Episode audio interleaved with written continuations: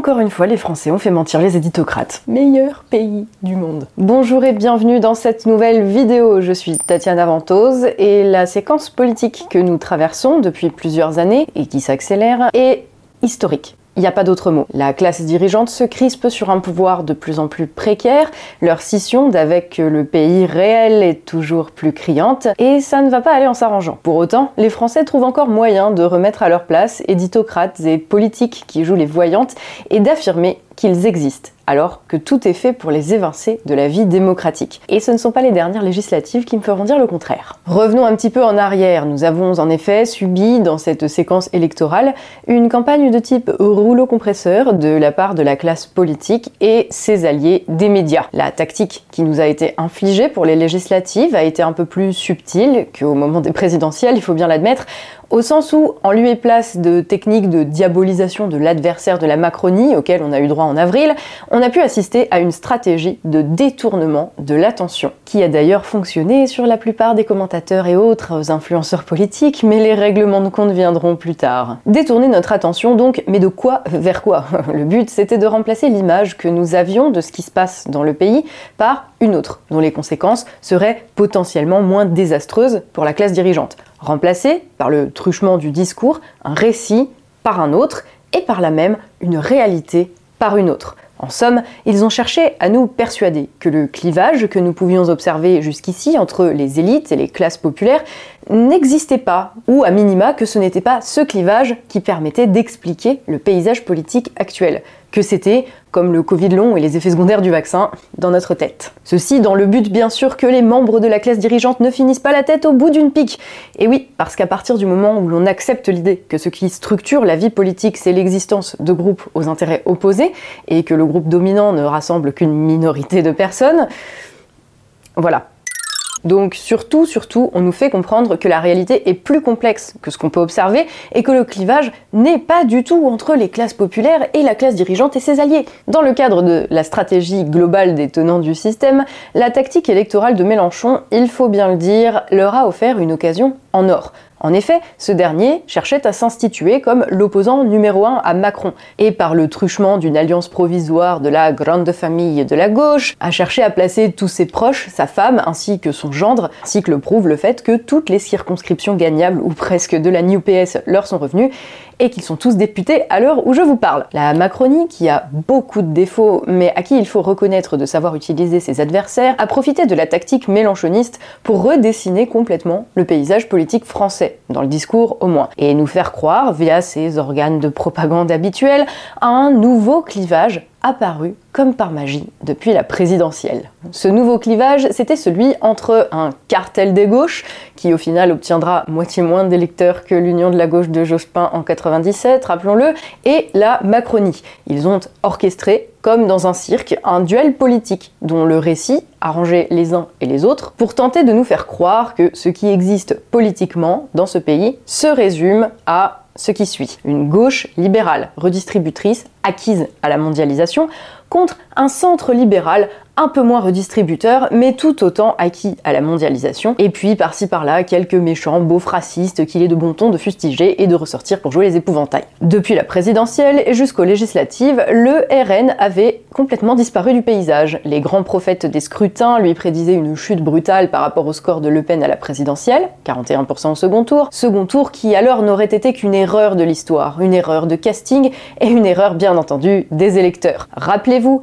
pendant deux mois, cette partition a été jouée parfaitement. La seule opposition possible à la méchante politique macroniste actuelle, c'était la gauche gentille, unie, intersectionnelle, et entre les deux se jouait l'avenir de notre pays. En somme, leur stratégie a été de nous faire croire qu'à leurs deux seuls camps, NUPS et LREM, enfin un de ces nombreux noms, ils représentaient la France entière. Dans quel but me direz-vous? Eh Bien c'est qu'en politique, celui qui gagne la guerre de la représentation peut alors imposer sa version des faits. L'histoire est écrite par les vainqueurs. Alors, le reste n'existe pas si le vainqueur décide que ça n'existe pas. Mais ça, ça vaut pour des temps normaux, des temps où la réalité qui existe hors du champ de la représentation n'est pas si énorme qu'elle est impossible à marginaliser, des temps où ce réel exclu de la représentation ne pèse pas assez lourd pour venir fracasser les déclarations qui se veulent performatives. Car si dans cette séquence on s'aventurait à regarder d'un petit peu plus près la sociologie des électorats d'ensemble ou LREM ou je sais pas, et de la New PS, d'aucuns auraient noté qu'il y avait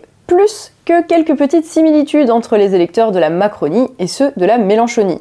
Ainsi que l'a montré la présidentielle et que les législatives ont confirmé, les deux formations se partagent en réalité aujourd'hui le même électorat. Habitants de métropole, cadres, fonctionnaires, soit la bourgeoisie, la petite bourgeoisie, et ceux qui pensent ou qui aspirent à y appartenir. Prenons un exemple parlant. À l'élection présidentielle dans le 11e arrondissement de Paris, le premier tour a accordé 36% des électeurs à Jean-Luc Mélenchon, un autre tiers à Emmanuel Macron, quand Marine Le Pen n'y faisait que 4%. Loin d'avoir reconquis les voix de la France périphérique, Jean-Luc Mélenchon a en réalité rejoint Emmanuel Macron sur son terrain, à lui, dans la lutte pour l'électorat citadin, plus ou moins aisé, en abandonnant au passage les électorats populaires et de la France périphérique à tel point que la différence entre les deux électorats ne réside plus tant aujourd'hui dans une sociologie distincte ou dans des intérêts concrets divergents que dans des différences d'ordre philosophique, avec la différence que quand on est étudiant, on va plutôt voter Jean-Luc Mélenchon, et que quand on est retraité, on va plutôt se tourner vers Emmanuel Macron. La France qui travaille, elle, s'est majoritairement tournée vers une autre candidate,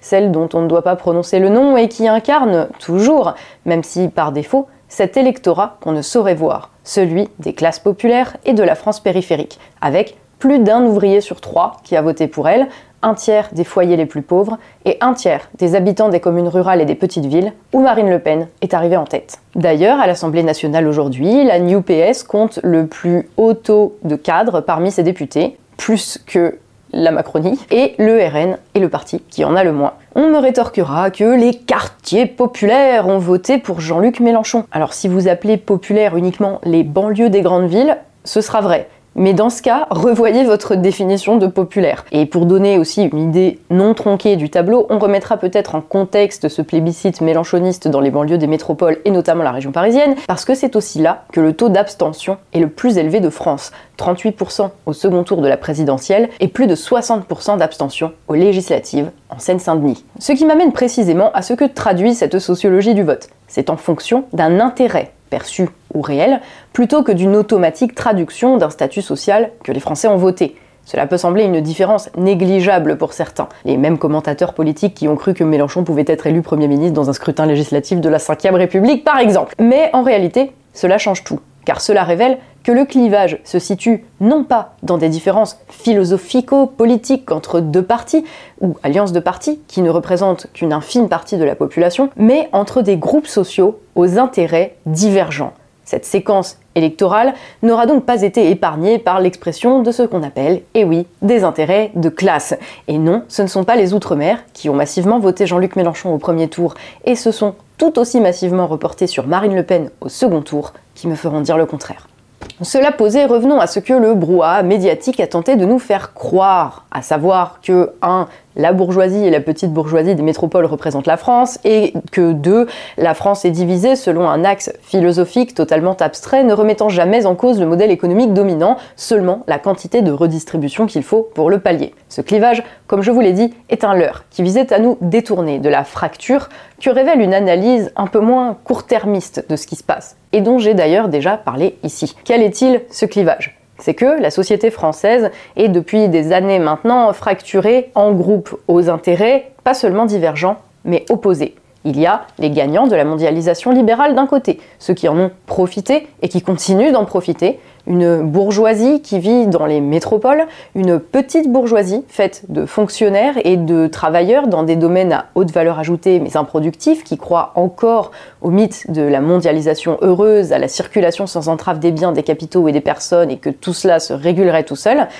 Et accolé à ces catégories de gagnants de la mondialisation, il y a passez-moi l'expression, leur larbin, sans jugement de valeur. Hein. C'est pour parler de la fonction qu'ils occupent dans la société. Chauffeur Uber, livreur Deliveroo, employés précaires de services pour bourgeois localisés dans les métropoles. Ces groupes ont un intérêt objectif commun, que perdure la mondialisation, que s'accentue la tendance de la France à reposer sur une économie de services et de bullshit job, et que l'État, soumis aux logiques libérales d'institutions supranationales telles que l'Union européenne, ne soit plus là finalement que pour pallier via une redistribution plus ou moins importante de richesses, que l'on ne produit plus mais c'est une autre question, les inégalités créées par ce système. Et de l'autre côté, il y a ceux qui ont perdu à ce jeu du grand marché mondialisé, qui ont perdu un travail, un statut social, du pouvoir d'achat, des perspectives pour eux-mêmes ou pour leurs enfants, de l'agriculteur à l'ouvrier en passant par le travailleur indépendant et le chef d'entreprise,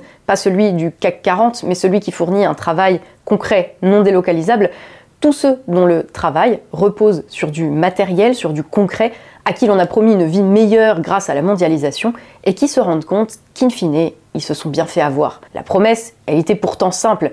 Nous allions cesser de produire nous-mêmes ce dont nous avions besoin pour faire travailler d'autres personnes dans d'autres régions du monde, qui coûteraient moins cher à ceux qui les payent, et qui permettraient à nos économies développées de bénéficier de toujours plus de biens à des prix toujours très bas. Hélas, la promesse d'abondance et de richesse s'est fracassée sur le réel.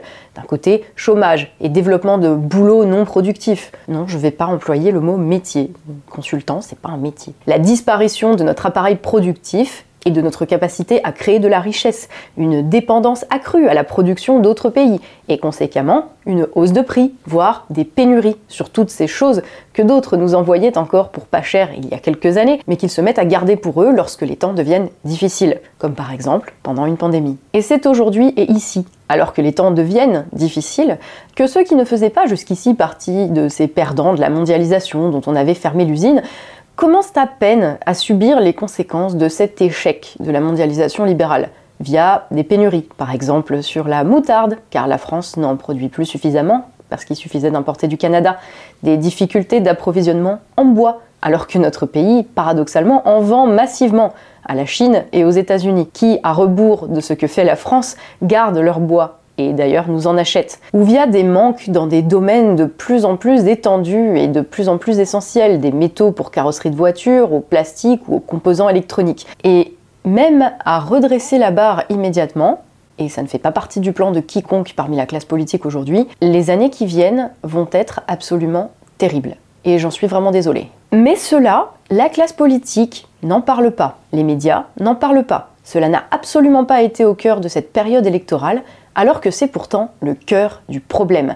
On continue de nous jouer un numéro de cirque visant à détourner notre attention et à nous faire croire que notre choix se résume à la même chose en pire ou la même chose en pire mais avec des bisounours arc-en-ciel qui distribuent des SMIC à 12 millions d'euros par mois. À ces législatives, c'est ce choix-là qu'on nous a donné. Ou bien Macron et sa politique ouvertement destructrice de l'appareil productif visant à favoriser les gagnants, toujours moins nombreux de la mondialisation, ou bien Mélenchon et une politique aussi destructrice mais avec une politique de redistribution de richesses qui n'existe plus vis-à-vis d'une sous classe paupérisée, dont l'existence est malgré tout liée à celle de la mondialisation, et qui donc se trouve plus d'intérêt commun avec la petite bourgeoisie de centre-ville qu'avec le gros des classes populaires. Ces mêmes classes populaires que toute la classe politique a décidé d'exclure du paysage. La réalité, durant cette séquence électorale, a été, comme d'habitude, sommée de rentrer dans l'une ou l'autre de ces cases. Le reste, comme d'habitude, n'existait pas. Et c'est là l'une des choses les plus graves que nous montre en creux cette élection. Ils ont encore rendu invisible la réalité d'une majeure partie de la population. Ça n'a rien de nouveau, hein, je suis d'accord avec vous. Mais cette fois, c'était pire, un peu plus criant. Peut-être parce que le modèle économique qui nous ont tous embrassés est là en train de littéralement se fracasser sous nos yeux et qu'il persiste à essayer de détourner notre attention pour ne pas en subir les conséquences. C'est trop tard. Et je vous l'annonce ici, à la prochaine, ce sera encore pire. Et ce sera peut-être pas par une élection. Mais c'est le cercle vicieux caractéristique d'une classe dominante en perdition. Ils n'ont pas de projet politique crédible pour une majorité croissante de personnes, les classes populaires, les perdants de la mondialisation, la France périphérique, alors ils les excluent de la représentation démocratique, ce qui conduit à ce que la politique soit faite par un cercle toujours plus restreint de gens métropolisés et de gagnants de la mondialisation à la sociologie homogène, ce qui renforce encore la déconnexion du monde politique des réalités sociales de la majorité et donc aggrave leur incapacité à proposer un projet cohérent avec les réalités matérielles du pays, ce qui mène à encore plus d'exclusion du peuple de la représentation politique, conduisant à encore plus d'abstention, et qui désormais ne suffit plus à maintenir le chaos hors des institutions, loin, très loin de la classe dirigeante, ainsi que l'ont montré les dernières législatives. Comme souvent ces derniers temps, les Français ne s'y sont pas trompés. Ils ont aux législatives déjoué en partie les discours qui se voulaient prophéties autoréalisatrices. Via le vote RN, mais surtout via l'abstention, ils ont ramené un peu de réel dans le cirque politico-médiatique. Encore faudrait-il que la classe dominante le prenne en compte, mais je commence très sérieusement à me dire que leur ADN ne leur permet aucune remise en question et qu'ils sont condamnés. Et je ne vais certainement pas pleurer pour eux. Et je suis d'accord avec vous, ça ne suffit pas pour changer les choses. Même si cette fois, c'est à l'Assemblée nationale que les temps chaotiques ont finalement fait leur entrée. Car au-delà de l'abstention, c'est le score du RN qui a estomaqué plus d'un commentateur, car le RN est entré à l'Assemblée avec un groupe, pour la première fois, plus important que celui de la France insoumise, car oui, la coalition New PS n'était jamais qu'une coalition électorale pour gagner en nombre de députés et que chacun ensuite a fait son propre groupe. Et encore une fois, comme cela arrive de plus en plus souvent depuis le vote de 2005 sur la Constitution européenne, personne n'a rien vu venir. Pourtant, c'est pas comme s'il n'y avait pas eu de signaux en ce sens car même si le projet du RN est aussi déficient que celui de la France insoumise, et pour d'autres raisons on aura peut-être l'occasion d'en reparler un jour, il aurait fallu pour tout analyste qui se respecte se rappeler que contrairement à la France insoumise, le RN incarne aujourd'hui des groupes sociaux différents de ceux représentés par les autres partis, et notamment par la Macronie. Certes, le RN est plein d'incohérences ou de manques programmatiques qui tiennent à l'absence de fonds idéologiques, car ce n'est pas un parti qui était historiquement supposé représenter les classes populaires, au contraire. Mais il représente aujourd'hui la France périphérique et les perdants de la mondialisation. Et ce n'est pas quelque chose qui peut être inversé par des tours de passe-passe discursifs et des affirmations pour s'auto-convaincre du contraire. Refuser de voir ça, c'est vivre dans le passé, c'est se condamner à rester impuissant face à une situation qui va continuer à empirer. Car si Macron a obtenu une petite majorité relative, si Mélenchon a atteint son objectif de placer ses amis à l'Assemblée nationale, avec le soutien de tous les idiots utiles de la classe dirigeante, et ils sont nombreux, surtout dans les médias, si le Rassemblement national a fait son entrée à l'Assemblée nationale avec un groupe plus important que prévu, se focaliser sur une seule partie du tableau en fonction de ce qui nous arrange ou de ce qui nous fait peur, la petite victoire des uns et la défaite relative des autres, c'est s'exposer à une grave erreur d'analyse. C'est le résultat dans sa totalité qu'il faut comprendre. Les résultats de ces législatives ne sont en fait que l'énième expression de cette fracture entre gagnants et perdants de la mondialisation. Les premiers, de moins en moins nombreux, qui se partagent entre le boss libéral Macron et une gauche qui n'a plus de corpus idéologique et lui sert donc de voiture balai. Les seconds, qui sont majoritaires et qui majoritairement s'abstiennent, ou pour ceux qui refusent de se laisser exclure du paysage politique, se reportent sur le Rassemblement national, qui incarne, pour le moment, ces classes populaires. Et cela va continuer à aller dans ce sens. C'est une tendance de long terme qui ne peut être inversée. Et nous n'avons aucune idée de là où cela peut mener. Christophe Guy, parle de mouvements tectoniques, comparant cela à la tectonique des plaques, ces immenses zones géographiques qui constituent la surface de notre croûte terrestre et dont les déplacements forment les montagnes et provoquent la dérive de continents entiers, trahissant les grands mouvements de fond qui se passent sous la lithosphère, sous nos pieds, invisibles mais inéluctables. Lorsque ces plaques sous la pression se déplacent, elles provoquent des épisodes destructeurs, tremblements de terre, éruptions volcaniques, qui à leur tour vont causer raz-de-marée ou coulées de lave que l'on ne pourra arrêter et qui, pour ceux à la surface qui ne sentent pas les grands mouvements de la Terre, ne signifient qu'une chose, le chaos. On ne peut pas plus mettre un frein aux aspirations de la majorité que l'on ne peut arrêter la tectonique des plaques. Les réalités matérielles actuelles de la majorité de la population font de la mondialisation un échec. Le libre marché mondial est voué à s'effondrer. Les représentants de ce système sont condamnés à se fracasser sur le réel, sur les conditions matérielles de tous ceux qui n'ont plus rien à y gagner du tout en jouant le jeu. Les Français ont joué le jeu assez longtemps. Ceux qui ne le peuvent ou ne le veulent plus ont intérêt à y mettre le holà. À l'aune de ce qu'on peut observer aujourd'hui, il n'y a pas besoin d'être voyante pour deviner que la situation va devenir de plus en plus instable et sera réprimée avec de plus en plus de violence d'un côté, maquillée de plus en plus mal via une propagande de moins en moins subtile de l'autre. Malgré cela, et je vous le dis ici, toutes les occasions continueront d'être saisies. Cela ne changera rien à ce qui va se passer.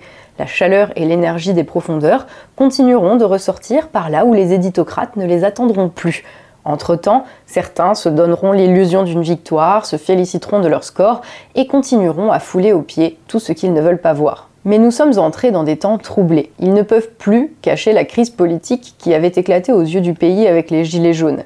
Elle a désormais atteint jusqu'à l'Assemblée nationale, nos institutions. La période est au chaos. Le roi est nu, ses idiots utiles également, ses opposants ne vont même pas au bout de leur intuition, et nous avons tous le sentiment qu'il manque quelque chose de sérieux, de concret, qui offre une issue. Et c'est vrai. Mais il y a aussi un peuple qui a la politique dans le sang et qui sait utiliser les moindres brèches pour dire qu'il existe, même quand le système donne le sentiment que tout est verrouillé.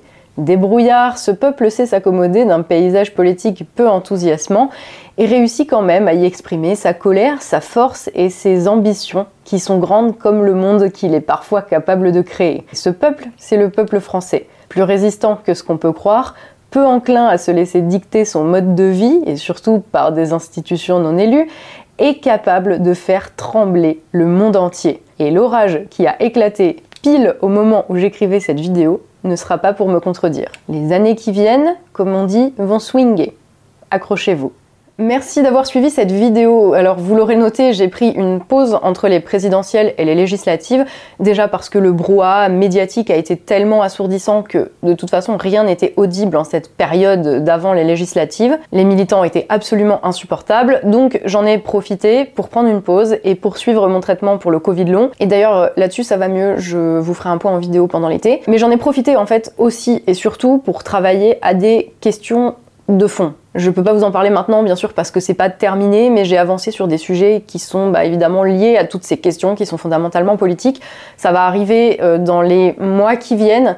C'est pas un projet. Euh, enfin voilà, je sais que les youtubeurs ils aiment bien euh, dire oui, je sors un projet. voilà, moi c'est pas un projet, c'est quelque chose qui se construit sur le sur le long terme. et c'est pas le genre de choses qui s'explique et qui se tease ou voilà, c'est le genre de choses qui se fait. J'en profite ici pour vous remercier de votre soutien. Certains de vous étaient extrêmement inquiets et ça m'a beaucoup touché. Alors je vous rassure ici, non, je n'ai pas disparu, je ne suis pas décédée et je ne compte pas disparaître ou décéder de sitôt. Mais parfois, il faut simplement savoir prendre un peu de recul euh, face à une situation en fait.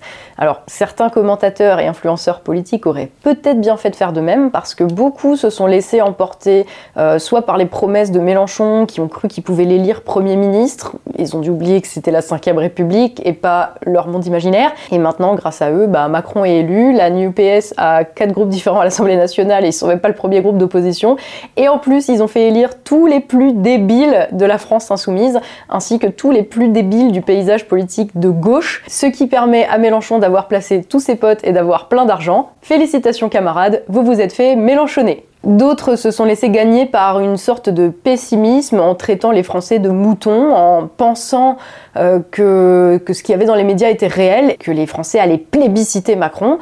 Euh, alors j'ai envie de dire que ce qui vient de se passer vous serve de leçon et que plus jamais votre foi en votre peuple ne flanche. Personne dans ce peuple en fait ne mérite votre mépris, si ce ne sont les ânes qui constituent la classe politique et médiatique qui ont réussi à vous faire croire à leur version du réel. Bon, dans un cas comme dans l'autre, c'est pas grave de se faire avoir, l'important c'est juste de ne pas persister dans son erreur. Sur ce, je vous dis encore une fois merci, à bientôt dans une prochaine vidéo, et d'ici là bien sûr, surtout, comme d'habitude, prenez soin de vous.